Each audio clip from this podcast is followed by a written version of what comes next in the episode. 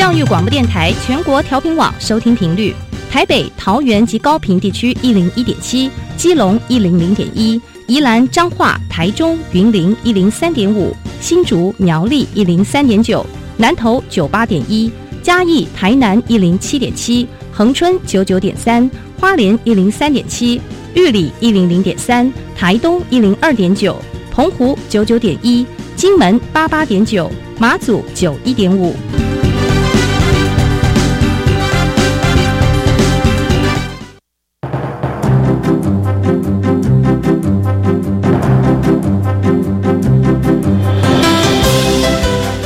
的教育要怎么做，才能使孩子面对未来的社会呢？当我们期待孩子改变的同时，也期待教师的教学方法跟着改变，家长的观念也一起改变，一起携手，协力同行。谢若楠老师带您探索自发互动共好的十二年国教新课程，听见台湾教育的改变。欢迎收听《国教协作向前行》。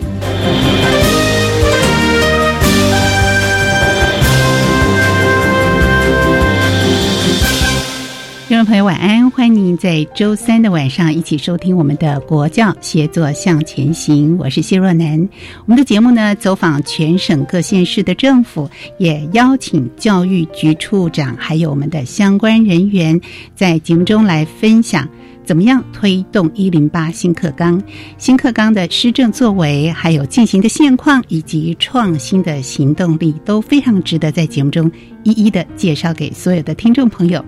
今天来到了台湾的最北端，就是基隆市。基隆市政府在推动一零八新课纲有些什么样的愿景，还有施政的作为呢？我们邀请两位来宾来跟听众朋友说明和分享。第一位呢是基隆市成功国小的陈怡君校长，校长您好，你好，是校长原来也在担任课程督学，对不对？是负责哪个部分？呃，我是负责国小课程方面的推动。是好，第二位来宾呢是我们的江中桥课程督学，课督您好，主持人您好。是啊，课都是江课都是负责高中的部分吗？嗯，是的，是好。我想一开始呢，我们就先把啊，基隆市政府在推动一零八课纲的愿景跟施政的主轴啊，因为这个整体的方向来跟听众朋友说明一下。我们这个部分是不是请校长来跟听众朋友分享呢？好，那大家好，我们基隆市呢，从一百零八年到一百一十一年的。施政主轴以及教育愿景呢，是以培育二十一世纪创新知识经济人才为愿景。嗯，然后呢，我们希望呢，培育呢小孩子呢具备问题解决、自信前瞻、批判思考、合作沟通的能力。我们基隆呢，整个城市是一个智慧教育的城市。这个城市呢，培育出的市民朋友呢，他具有符合新课纲自主学习。互动共好、在地创生以及全球移动的这样子的目标，那我们会从智慧行政、智慧学习还有智慧环境这三大主轴呢来建制。那以智慧行政方面呢，像是建构云端的平台、异化的行动啊，有一些大数据做整合分析运用，或者是行政系统的整合平台。远端的数位学习的资源的建制，这个是在智慧行政的部分。那像智慧学习的部分呢，我们从家庭、学校、社区这三方面去结合，具备呢有同整性的课程学习，还有呢教育的专业领导和协力共学，目标呢是一种终身教育全人发展的走向。嗯哼。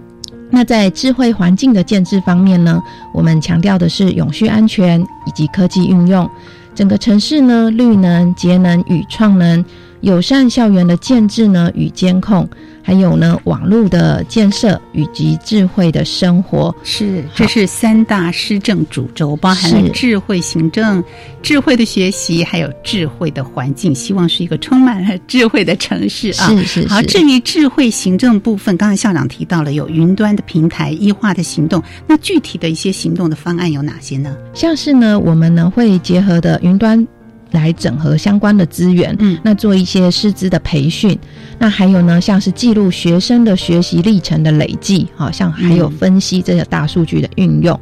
那学校的部分呢，学生呢建置电子联络部，与户政系统呢做一个联系，嗯所以呢，我们可以确实的掌握呢，呃，学生的学习的状况。好，那我们呢也还跟 Google 啊，还有一些大的啊一些公司作为合作，来建制呢学生的终身学习的系统。好，那我们呢学我们基隆市呢还独创有一个乐学卡，这个乐学卡呢是与像基隆像是文化中心或是海科馆这些文教机构作为合作。那学生跟家长可以拿着这个乐学卡呢，它做一个跨领域的整合以及学习的运用。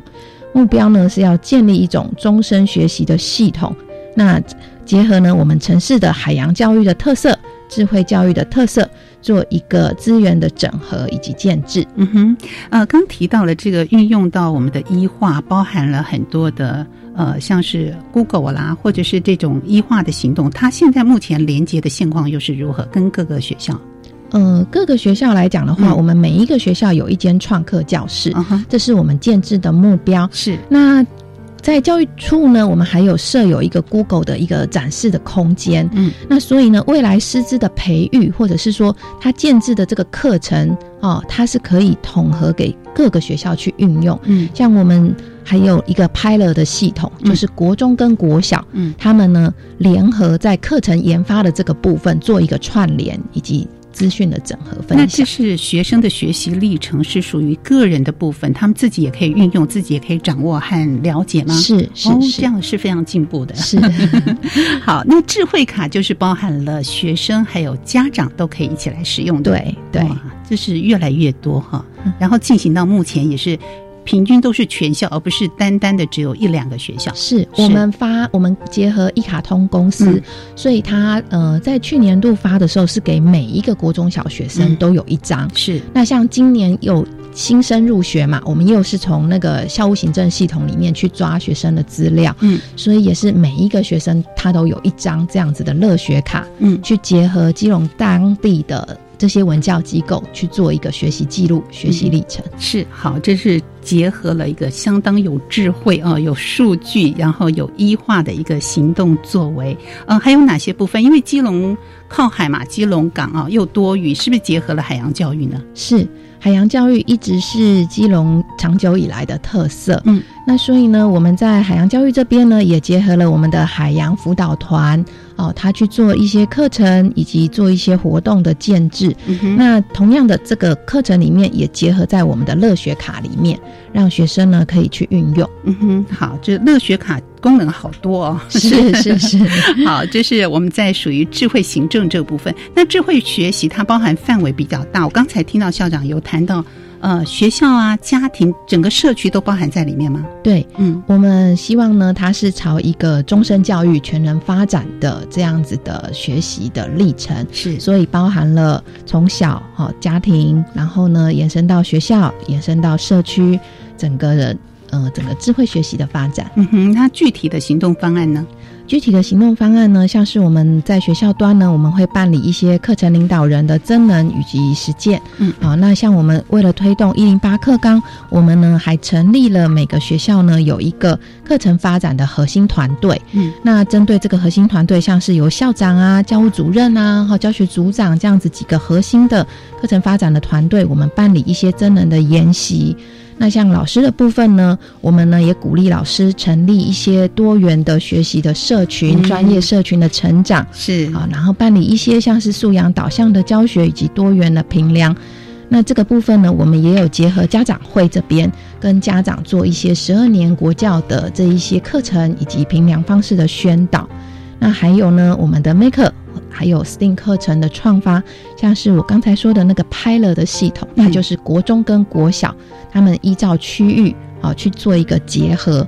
好，结合他们的创客教室，结合他们的 Maker 去研发一个课程。现在这个创客教室是在每一所学校都有啊、对我们目标是每一间学校都会有一间创客教室。现在已经全部建制完成了吗？呃，这学期现在已经陆续建制了二十三所，嗯哼，然后这学期还会在陆续的建制中，是目标是每每一一个学校都会有一间创客教室。是好，这是一个很棒的一个进步啊。好，那接下来还有哪些？像是城市设计，我觉得现在也是是非常夯的一个课程。是，嗯，是。那像是呢，我们办理很多像是城市设计的老师部分的研习，还有学生部分的竞赛。嗯，好，所以呢，我们鼓励老师呢做一些城市设计的教学以及学习方案的研发。嗯哼，然后在家长的部分呢，结合了家长会。啊，还有跟社区大学这个部分呢，做一个家长以及社区教育的共学以及推动。是，刚校长提到了这个素养导向的教学跟评量的部分，这个部分我相信也是很多家长特别关心的。这个部分是不是能够比较具体的再说明多一点呢？嗯，在素养导向的教学的部分呢，因为呃很多人其实都不太了解，说哎，到底素养导向的教学跟以往的教学是有什么样的不同？那所以呢，我们借着呢家长会他办理家长亲子活动的时候，嗯，我们会呃跟家长做这样的说明。那像学呃教育处这边呢，其实呢也有安排了一些像是老师部分的。真人的课程，嗯，研习老师作为种子教师去真人研习之后，就是结合家长会，他在办研习的时候，他可以去跟家长说明这个素养导向的教学，嗯，好，跟以往的教学来讲，他更重视能力以及态度的养成，而不是只有简单的一个纸笔的背诵啊，或是记忆这样子，他更。强调的是一种在生活中结合生活，然后解决课程、解决问题，然后让学生可以更实用的一项能力的培养。是我们都说现在要培养孩子来。面对现在以及未来世界的态度、知识跟技能，可对很多家长来说，其实这有一点点是，呃，不知道如何去仔细的体会，所以学校跟局处都要花很多的时间来做不同的说明，让家长更加的清楚了解。那我们第一线的老师们更是执行者，很重要，能够把这样的一个概念带入到教学当中。是好，所以这个部分也是特别的重要。好，至于智慧的环境，指的是永续、安全跟科。科技的运用，实际的作为包含有哪些呢？好，实际的作为呢，像是我们每一个学校都会呃设立一个智慧创客教室。嗯哼，好，然后呢，这个智慧创客教室里面呢，像是现在很夯的三 D 列印啊，啊，或者是一些呃虚拟实境的这一些的 VR。对 对对，这些环境的建制都会包括在我们的创客教室里面哦。对，让学生去运用。嗯，那还有呢，像是我们制造人才的培育、职能的培育这个部分，嗯还有呢线上互动的一个视讯的共学，嗯，好像是我们在推动那个新著名语言教学的这个部分，可能他对于一些师资比较缺乏的学校，学校。我们会用视讯的方式。好，来补足这个师资不足的问题。是是。然后呢，呃，整个城市的绿能永续方案，好像是雨水回收啊，或者是一些节能的这个方案呢，我们其实也是一直不停的在推动中，期望呢是以一个智慧生活的社区建制的这样子的走向，来营造整个基隆市的城市发展。嗯哼，整体来看，我们一零八课刚我们看呃，刚才听到校长讲了这么多的行动方案，其实无非就是在推广上能够更加的顺利。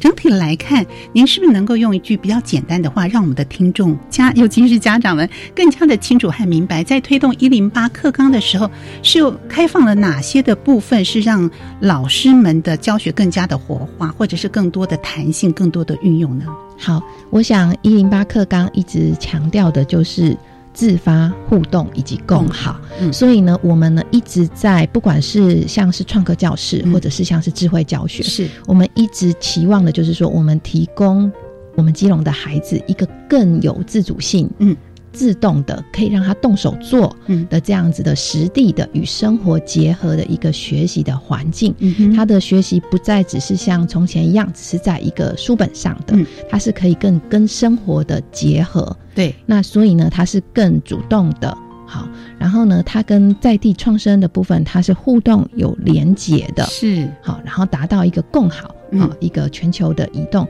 所以的是具备从老师好，然后学生，然后到整个教育的单位、教育的主体，他都具备小孩子有这样子的问题解决，然后自信前瞻、批判思考以及与人互动沟通合作的这样子的一个目标以及能力。是，这也才能够适性扬才，让每个孩子自我探索，找到自己能够主动并且积极培养的能力。我觉得真的是非常好的一个走向啊。那一零八课纲其实很重要一个呃内容和一环是生活与科技领纲这个部分，可能对听众朋友来说也是稍稍比较陌生的地方啊。至于这个部分有哪些创新的作为，尤其是基隆是在推动一零八新课纲的部分，这部分我们是不是能够请呃中侨客都来跟听众朋友说明一下呢？在我们那个金融市在推呃东一零八课纲关于科技领域这个部分呢，是我们有在金融市的教育局处里面，我们有呃做了以下几点的作为。第一个，我们先成立了科技辅导团。科技辅导团，嗯。那针对一零八课纲，我们所需要准备的，不管在所有的教材师资，甚至于我们的环境跟设备的部分，嗯，借由这个科技辅导团的人才的汇聚的部分，来先行做一个盘点，还有我们的师资的部分，我们会在最短的时间内，我们把它补足应有的师资。师资的补足部分，我们分为两个部分，除了招聘我们的专任师资之外，然后另外我们还从第二培鼓励老师。相关科系的老师嗯去鼓励他进行第二专长的一个训练，嗯，来能够让一线的现场的师资能够在最短的时间内把它补齐到位这是第一个部分。是然后另外还有针对于我们全市的国中、高中的部分的生科教室来去做一个建制。嗯哼那呃，可能有部分的生科教室在早期的时候，一零八课纲还没实施的时候，它可能有，但是因为我们课纲的一个演变的部分，还有很多的设备跟器材，我们需要把它补足。是那这个部分在我们基隆市政府的部分，我们也配合国教署的整个的一个资源艺术的部分，我们在最短的时间内，我们会把它整个规划到位。那另外在国小各个阶段的素养指标的部分，我们会去做一个同整性的一个课程规划设计，嗯然后包含我们国高中的部分。这后面我们会去跟各位呃介绍到到我们的整个科技领域的部分，我们去如何做一个盘整跟规划。那无非我们希望的是能够借由这样呃，刚才我们前面呃校长提到，怡君校长提到的，在我们基隆市整个的一零八新课纲的实施蓝图的愿景的部分，我们就会希望我们的基隆的孩子会借由智慧创客这个主题。然后借由素养导向，整个来去让它做内化，借由科技领域的这个培育，还有所谓我们现在的一个科技载具的使用，嗯，来让他能够接触到更多的环境，甚至于我们是一个港都，我们的港都的小孩子借由这些科技载具的使用，来让他跟国际能够去接轨，嗯。然后进而培育出呃呃一个我们港都一个在地的人才。是这是我们所希望的一基隆市的一个教育愿景之一。是，那生活与科技这个领域部分是从国小、国中到高中的阶段全面的来实施吗？那在各个阶段一定有不同的做法。如果要结合我们刚才讲的这个 Maker 啊，那这样的一个做法，或者是运用很好的我们基隆市政府特别为各个学校都建制完成的这个相关的设备，我们是不是可以举些例子或具体的作为来跟听众朋友说明一下呢？目前初步的第一期的规划，在我们各个学校，我们希望我们都建制完一个创客教室。嗯，那我们会依照各个阶段不同的一个目标来让孩子们去体验到如何去实际动手做。是我举例，例如一个资讯载具的操作，可能在国小端，他就是去学习熟悉我的载具怎么样使用，然后我怎么样去跟人家沟通，例如 email 的使用，嗯，然后还有怎么样去跟人家做联系，然后再甚至于他课业上的一个做资讯的一个教学上的一个使用，嗯。哦，例如在教学上的做一个 IIS 的互动，嗯。哦，这在国中小的阶段去做这样的一个及时的教学的互动的使用，然后也它可能是在课堂上，也可对能是回到家里面，使用。对，对，例如他每一个小孩子，嗯。我们都给他一个狂 book，嗯。那狂 book 的部分，他就可以去做他的课业上，不管在做实验或者他的一个主题式的一个写作上面，他可以利用这个狂 book，他可以去找资料，嗯，然后我们同时也会改善所有的我们本来的光纤的网宽频，我们会把它扩大。嗯因为要在推展智慧教育的同时，宽频是一个频宽是一个很重要的一个因素，对要素，因为频宽要够大。所有的学生才能够做同步的、及时的一个上线，啊，也才能够做各种一个不同的智慧，甚至于是资讯网络的一个连接。是这个部分在我们的一个创客的一个教室，还有甚至于我们呃刚才有介绍到，我们基隆市政府有跟 Google 去做一个合作，嗯，就是想要让我们的基隆的教育变成一个智慧型的教育。那这是我们呃第一期目前在做的。就是平宽的建设，还有各个硬体的建设，在第一阶段，我们会希望能够让它赶快到位。那到位之后，我刚才介绍到的，从学生的载具的使用，平常我们在这些呃器具到的时候，第一线的学生师生有没有去做操作，这是很重要的，因为要有发生操作的行为，你才能够实际直接的去发生它一个应用的一个效益。所以，我们希望学生能够直接的去使用。是那。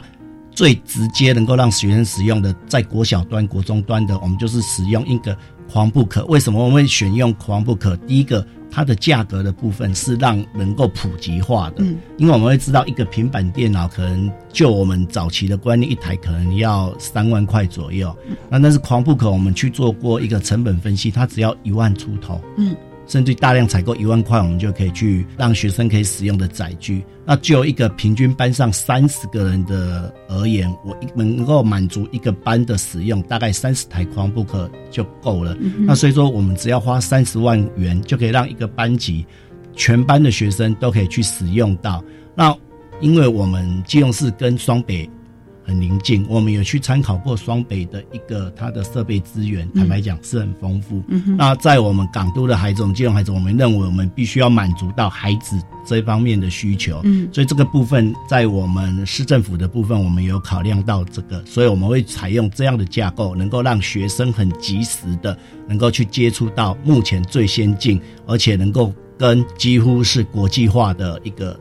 资讯化的一个接轨。是好，就是每个学校都会有这样的一个符合我们科技的 maker 的一个环境和平台，让我们的同学们在医化的环境当中都能够好好的学习。至于还有哪些的作为跟我们的学习相关，其实是听众朋友非常关心的，尤其是我们基隆市的特色又在哪里呢？我们在下一段节目当中继续来跟听众朋友分享。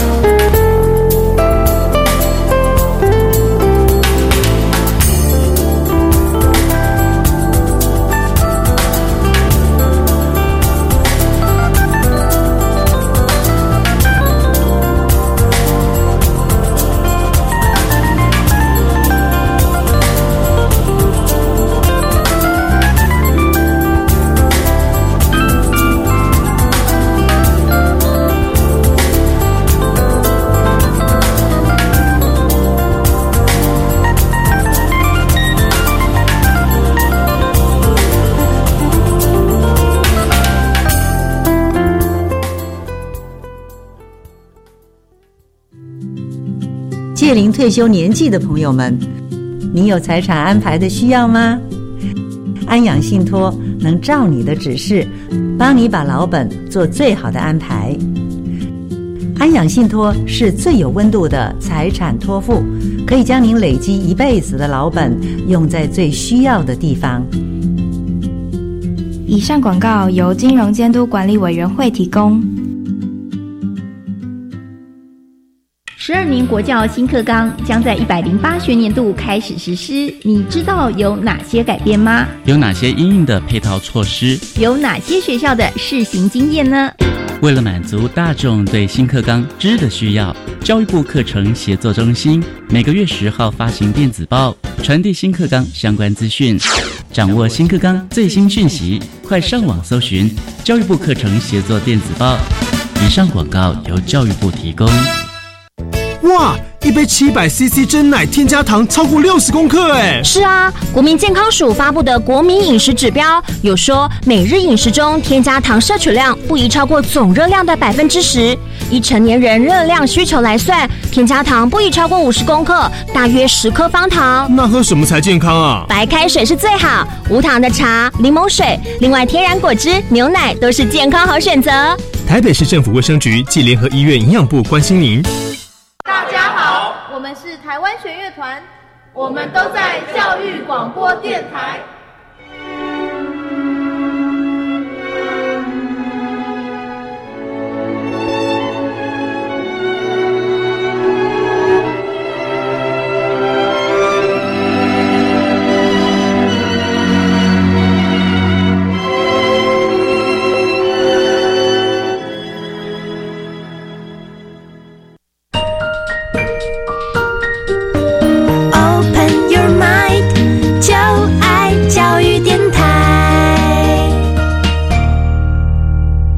国教写作向前行，在我们今天节目当中，特别邀请了基隆市政府教育处的两位课督，那一位是江中桥课程督学，另外是陈怡君课程督学，但是他现在已经到基隆市成功国小担任校长。陈怡君校长，两位来宾在节目中特别跟听众朋友说明了基隆市在推动一零八课纲的时候，愿景施政的主轴，还有实际的作为。节目前呢，我们的中桥课都特别有提到关于设计领域这个部分呢，在国小、国中、高中其实都有不一样的创新作为。啊，前段我们举例像是国小的部分，那至于它的课程内容，是不是也能够请？呃，中侨客都来跟听众朋友们举些例子，因为我想各校一定有它不同的特色，因为人力资源也不同啊，特色也不太一样。我们请您举个例子来跟听众朋友继续的说明一下，好吗？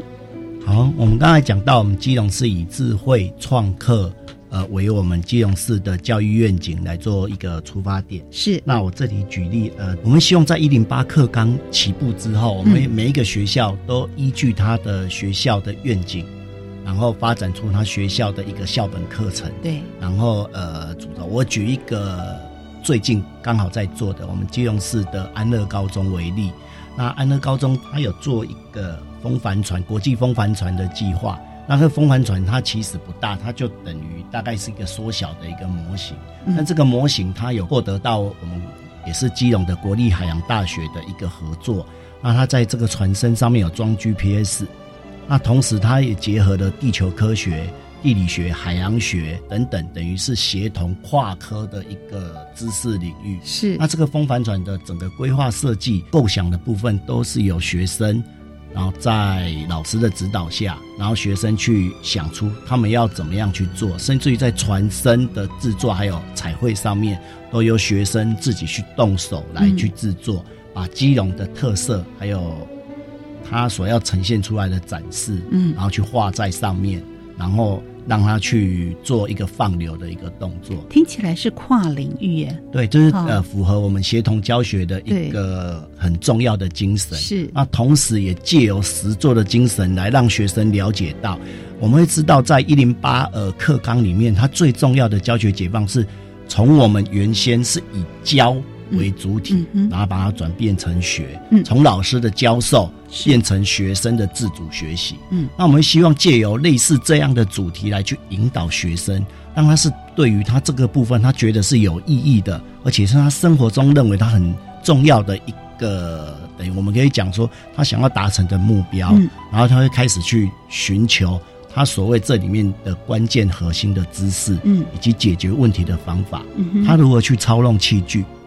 而不是器具在那里，然后他看着一个标准指标啊，他我我会了，但是他没有去运用在他生活上面。这也是一零八课纲很重要的一个精神我常常听到很多的家长说。我真的不知道又要改什么啊！要讲核心素养到底是什么？可是刚才克都举这个例子，让我们就可以感受到，从过去老师的单向的以教为主，改成让孩子们自主的学习。可是这课程的内容就要做一些转变。那刚才呃，克都又特别举了例子，我们生活与科技的领域当中，我们的安乐高中是如何来结合跨领域的学习，帮助我们的孩子。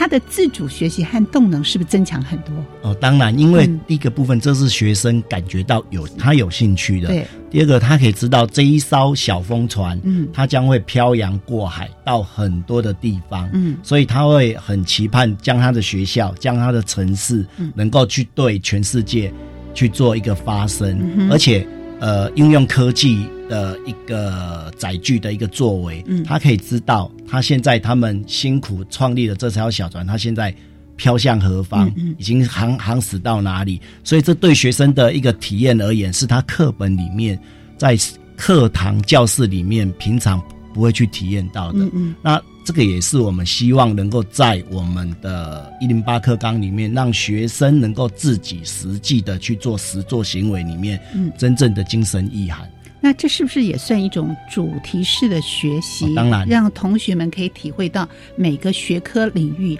把它又融合在一起。对，去做一个同整，同整所以这是一个跨领域，嗯。然后而且需要有很多不同的，甚至于是跨校的，嗯。因为我这里面我们跟很多的学校，例如新店高中等等，有不同的学校，嗯。它其实是一个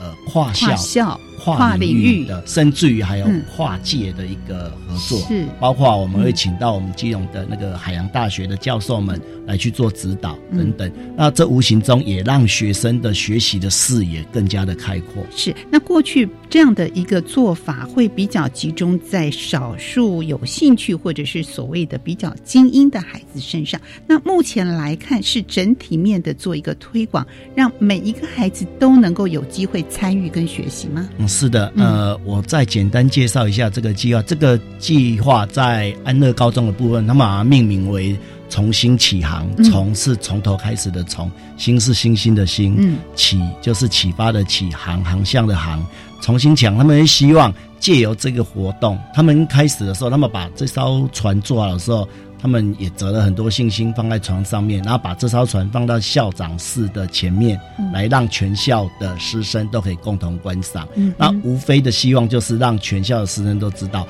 只要我们愿意，我们动手做，我们都可以。是，也因为一零八课纲的推行和改变，才有匀出更多的时间、空间，甚至资源，能够来做这样的事情吗？是的，是，所以大家会觉得很多，我就会接触到很多的家长啊，会说。到底在改什么？一天到晚都要改，改了这么多，我们真是头昏眼花。所以，我们一定要把一林克刚的好，让更多的听众朋友知道。这是我们举了高中的例子，国小例子，在国中端呢，因为呃完全的免试升学，会让这样的更多的时间跟心力又空余出来了。所以，国中端这个部分，能不能举些例子来说明一下？在国中端的部分，呃，我举例，呃，我们基隆市有一个民传国中，它也是我们基隆市的所谓的制造中心之一。制造中心自己的自自己创造 这个部分，我为什么会举这个学校？其实不止这个学校，在我们基隆市有很多学校，其实陆续都有这样建制这样的空间，嗯，还有这样的学生可以这样的做操作体验，就是我们具备了很多让学生可以去做实验。其实有一点类似我们在小时候的公益课，嗯，这样讲好像显示了我们的年龄，但是我们也。仿佛去回想一下，我们小时候在呃国中时期在上的公益课，嗯，那我们公益课我们是创作一个作品，作品，嗯，但是我们现在可能我们要让学生理解到运用各种不同学科的知识，让他理解说，我要去做这样东西。假设我要去做一个镭射雕刻，我要去掌握到哪些的工具跟步骤，然后让他自己去规划，然后甚至于他要去写一个简单的程式，能能让我所要雕塑的那个物品，能够很精准的。那个字体或者形状，精准的雕塑在我需要的物件上面。换句话说，以前的工艺是 size 都帮你准备好，形状也长得一模一样，只是你要去完成它。是。可是现在从发想好到这个知识怎么样来的，对，到你可以设计成你想要的样子，从头到尾都要自己去完成，没错，和思考。对，所以这是不一样的层次。嗯，就呃，我们会希望借由这样的过程中，让学刚才。主持人讲过，让他去思考，就是我们会希望借由这就是我们强调的生活呃素核心素养的一个很重要的观念，就是解决生活中面临到的问题。嗯，那我们在学校里面，我们刚才提到的，就是让原本我们的主体是从单纯的教，嗯，变成让他变成主体，转换成学生，让他知道如何学，嗯，以及他要学什么。对。变成让学生主动的知道、发掘出我要的是什么，我想学的是什么，这是一零八课纲里面很重要的一个精神。精神所在，我想要做什么，动力就起来了。然后其他就不难，因为你可以借由各种方式找到资源啊，不会的也可以一起讨论，来跟老师们一起讨论。我相信这样教育现场的一个环境氛围跟动能完全会不一样的展现。但是各局处要先做好很多的准备工作。的确是非常非常辛苦啊！不讲到这里啊，家长们其实还是会担心一个，就是国小好像可以这样做，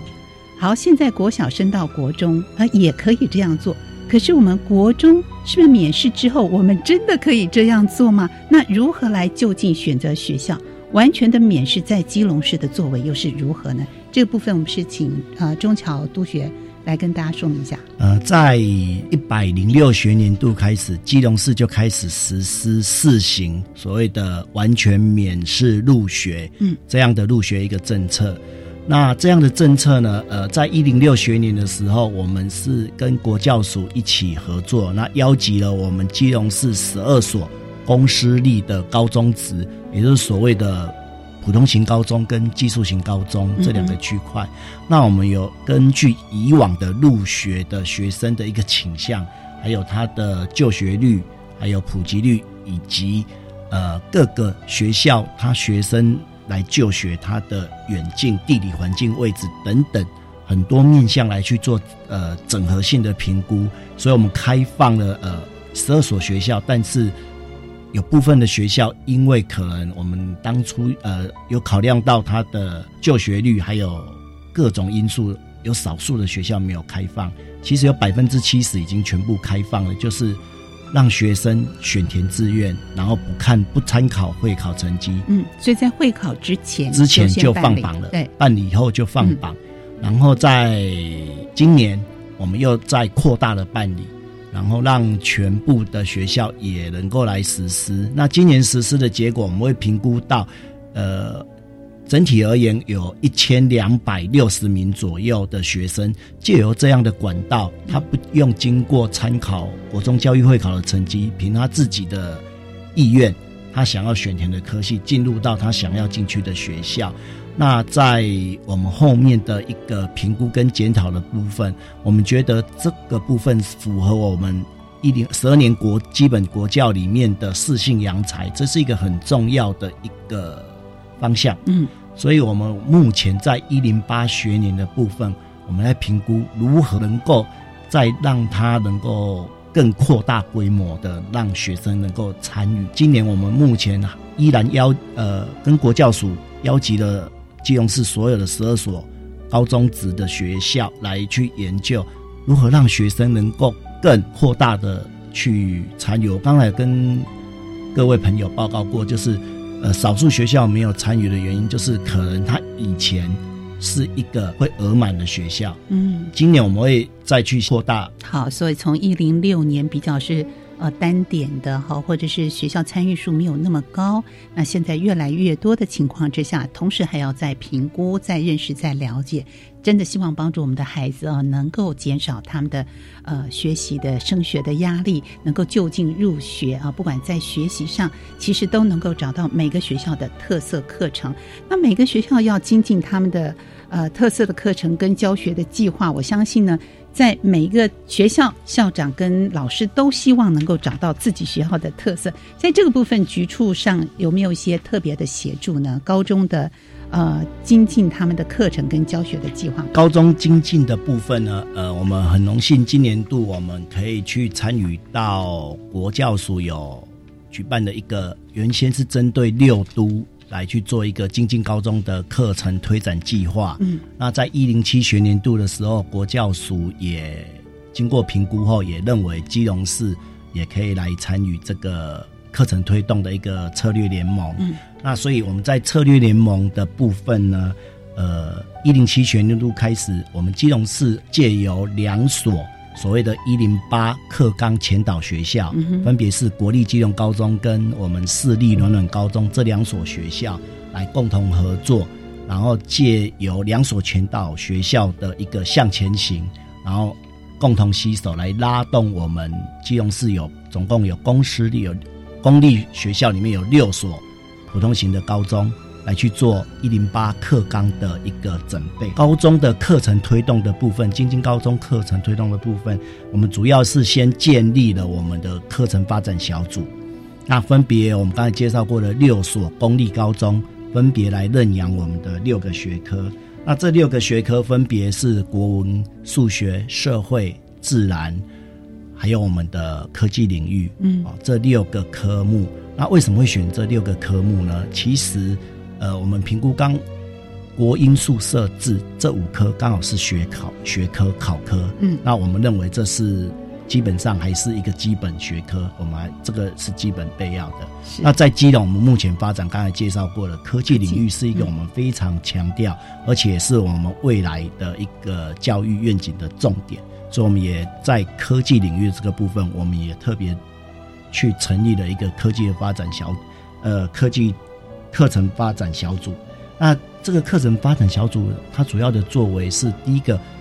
针对我们的校定必修的部分，还有多元选修、排课策略等等，来去做一个规划，还有针对后续各个领域的素养、核心素养的部分，来去做课程的研习、课程的开发等等。那我们的目标是在今年年底前，把我们各校三年的校本课程以及课程地图。把它建制规划完成。嗯哼，是好，非常的用心哦，来在这个部分做了很多的作为。我想节目最后我们是不是可以请校长来跟大家说明一下？其实，呃，我们在一零八课纲推动的时候，不管我们的理念啦、我们的愿景，还有我们很多的准备的工作，无非都是希望我们的呃教育有所改变，而且让每个孩子都能够领受到这种适性扬才、终身学习的好。呃，可是我觉得要去激发老师是一件最重要的事情。所以在最后，我们是不是也鼓励我们的老师们，在我们局处都做了这么多的努力的同时，我们怎么样激起老师想要做、愿意做的心情呢？那我们呢，从局处端来讲呢，我们推动了我们基隆市的。课程纲要推动小组成立的这样子的一个组织，嗯，然后呢，我们还有结合了教专，哦，成立了基隆市的地方辅导群，嗯，那这两个组织呢，最主要是帮助各个学校他们去推动一零八课纲，那还有呢，像是我们从一百零六学年度开始，我们就全面的推动校长以及教师的公开观课的计划，那公开观课的这个计划呢？我们这个地方辅导群啊，它也可以运用教专原本的一些制度啊，原本的一些表彰啊、规那个表格啊，来帮助校长跟老师做好这个公开观课的这个部分。那还有呢，像是各个学校，我们呢都鼓励他们成立一个以上的教师专业的学习社群，那用配合精进计划去给各校资源，让老师们做一个专业的成长跟学习。那我们呢也鼓励学校端呢成立前导学校，嗯，好，那在前导学校的部分呢，还有分像是核心学校、中间学校以及导入学校这样不同年度的一个推动的指标，来帮助老师们。在课程上面做一个精进以及规划，是把这样的一个精神带向我们充满了智慧的教育城市基隆市。今天也非常感谢陈怡君校长跟江中桥课都在节目中的说明和分享，谢谢两位，谢谢，谢谢。同时呢，我们邀请听众朋友继续收听我们特地为您安排的课纲小词典。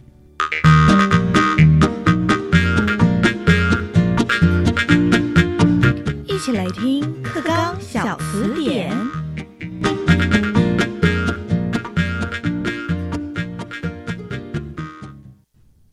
课纲小词典，大家翻字典。各位听众朋友，大家晚安，我是范登伟，欢迎您准时在礼拜三的晚间六点五十分收听我们的课纲小词典。好，随着新的课纲的到来啊，对于备课老师备课这个庞大复杂的工程，也有了新的解释哦。以往的老师啊，都通常得要自行先备课，那么在随着上课的时候所观察到的课堂风气啦，或者是学生的表现，还有他们的程度，再来做适当的调整。但是现在啊，是以老师群体作为一个备课的原则哦，不再只有一个单独的老师需要进行他们的备课了，反而是以老师的整个群体来作为原则。那么不过在共同备课的过程当中，老师群体可以怎么样子发挥自己的力量来设计课程呢？那么共同备课又希望达到什么样子的教学目标？还有学生他们自己学习的正面效果呢？今天的课纲小词典就要带大家来了解共同备课的名词意义，还有它的内涵跟运作机制哦。好，今天参与我们讨论的是国家教育研究院课程及教学研究中心的主任洪永善主任来帮我们解释名词。主任晚安。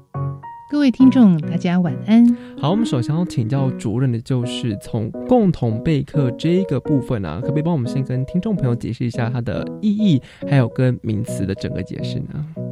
共同备课是教师在进行教学准备很重要的一环。嗯，我们知道教学不只是一门技术，它也是一门艺术。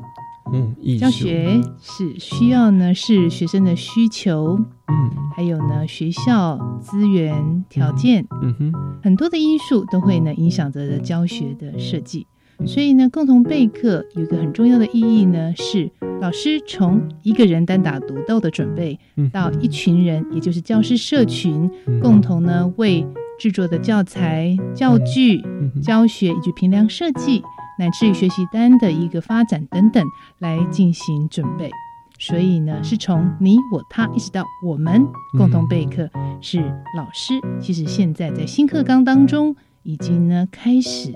很兴盛的一个活动。哇，听起来这个这一门艺术啊，是很多人一起那么参与把这个艺术作品给完成的哈。那接下来啊，想要请教一下主任，哎，一定有一些呃共同备课上面可以 follow 的一些指导啊。那在共同备课的时候啊，老师要怎么样子来进行这个共同备课的部分呢？其实现在学校还有老师在共同备课的形式有相当的多元。那么我刚刚有谈到。教学准备也很重要，就是要看到学生，也知道学生的一个需求，并且呢了解呢学校呢相关的一个资源呢条件等等。所以呢，在进行呢准备上呢，从学校啊老师的一个呢社群。到现在有许多包含到呢，有全台的一个呢备课趴，或者或者呢是在线上呢共同的备课，其实有相当的多元，但是呢都秉持着一个很重要的一个原则，那就是呢老师一起来进行教学的准备。所以原则是什么呢？其实呢回到学生的一个呢需求，在呢教学之前，大家一起来研讨发展必要的。教材、学习单，或者是在教具研发，或者是在教学设计、评量设计等等。哦，原来其实还是有很多原则可以发想的哦。那好像现在也可以用，刚刚主任有提到说，从在网络上进行备课这样子，是不是？是可以运用网络资源，然后许多老师都现在也可以用线上教材的或者是线上讨论方式来进行这个共同备课，对不对？那接下来想要。请教一下主任的，就是说，哎，那在共同备课的部分呢，其实希望能够达到老师之间有没有什么样子教学方面目的，或是带给学生什么样子不一样的在学习方面的体验呢？十二年国教课纲为什么特别呢强调共同备课？就是呢，有一个很重要的，老师其实跟学生一样，是呢不止自学，更重要是透过呢相互的学习，共同的学习，一起呢来完成一场的教学。所以呢，共同备课呢，在现在的多元的一个发展之下，有一个很重要的目的呢，就是让学习发生，不只是让学生的学习发生，而是呢也让老师彼此之间，也就是教师社群的学习能够发生。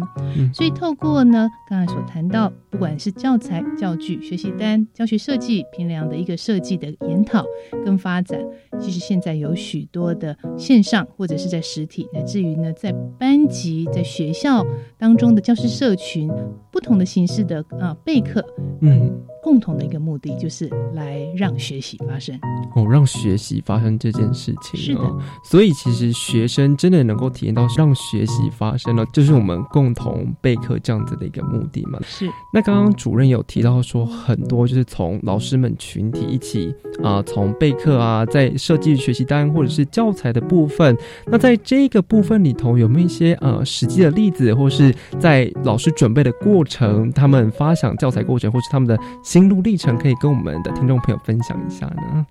是，现在有许多的学校老师哦，其实在呢进行刚才所谈到的一个呢教学准备呢，都会有学校的领域，比如说我们相同的领域的老师，大家一起来共同备课。嗯，可是呢，有一些学校因为呢小型，所以呢同样的领域，例如。可能在社会领域或者自然科学领域或者艺术领域，老师并不是这么的多的时候，其实呢就可以运用到跨校的一个备课的方式，就是跨校区域性的老师，他可以呢集成呢一个呢教师社群，大家可以利用共同的一个时间，然后呢到轮流到各校呢来去呢共同的一个备课。那除此之外呢，呃，其实在这近几年来也有看到呢，有许多例如温美玉老师的一个呃备课趴，或者是呢，这个生物呢趴浪课，这些都是呢，在许多的报章杂志当中呢，都已经呢很多啊被呃被介绍。那参与的老师其实呢，在许多因为来自呢全台呢各各地，而且呢在呢线上备课的时候，那更是老师可以呢学到。他在教学，他有问题的时候，再立刻泼上去，很快呢就可以得到同才的一个回馈互动。那这样子的一个呢及时互动呢，它更凝聚了一个社群的一力量。所以很多很多的形式现在正在呢不断的创造发生当中。所以对新课纲来讲，我们常常说啊，自发互动更好。那到底要怎么做呢？其实不只是学生、老师的一个社群，从备课的文化的一个兴起，我们就可以呢看到自发互动更好体现在老师的共同备课当中。哇，听到这共同备课，其实它就是像是一个现在进行式一样，老师正在持续的让学习来发生这件事情。而且，其实现在能够运用的资源其实非常多，网络上的资源也很多。那老师们之间互相交换的想法也好啊，或者是互相讨论教学教材部分也好，其实都对于呃让学生如何学习变得更好之外，让老师。们之间互相切磋琢磨，那么也让自己自身进步。这也是我们十二年国教的课纲，想要让不止学生、老师也能够达到自发互动共好这样的一个目的哦。所以今天啊，主任跟我们分享非常多关于这个共同备课它的意义是什么，还有它在名词解释方面，那都是希望老师能够借由自己学习的提升，那接着带领学生在学习方面的提升之外，更让呃学习能够发生这件事情，这是非常重要的哈。好，那我们今天谢谢主任。让我们了解这么多共同备课的名词解释，谢谢，谢谢大家。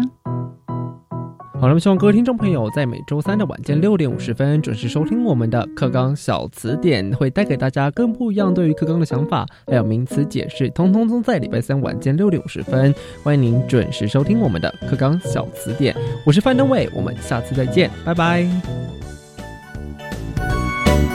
自发学习，师生互动，创造共好校园。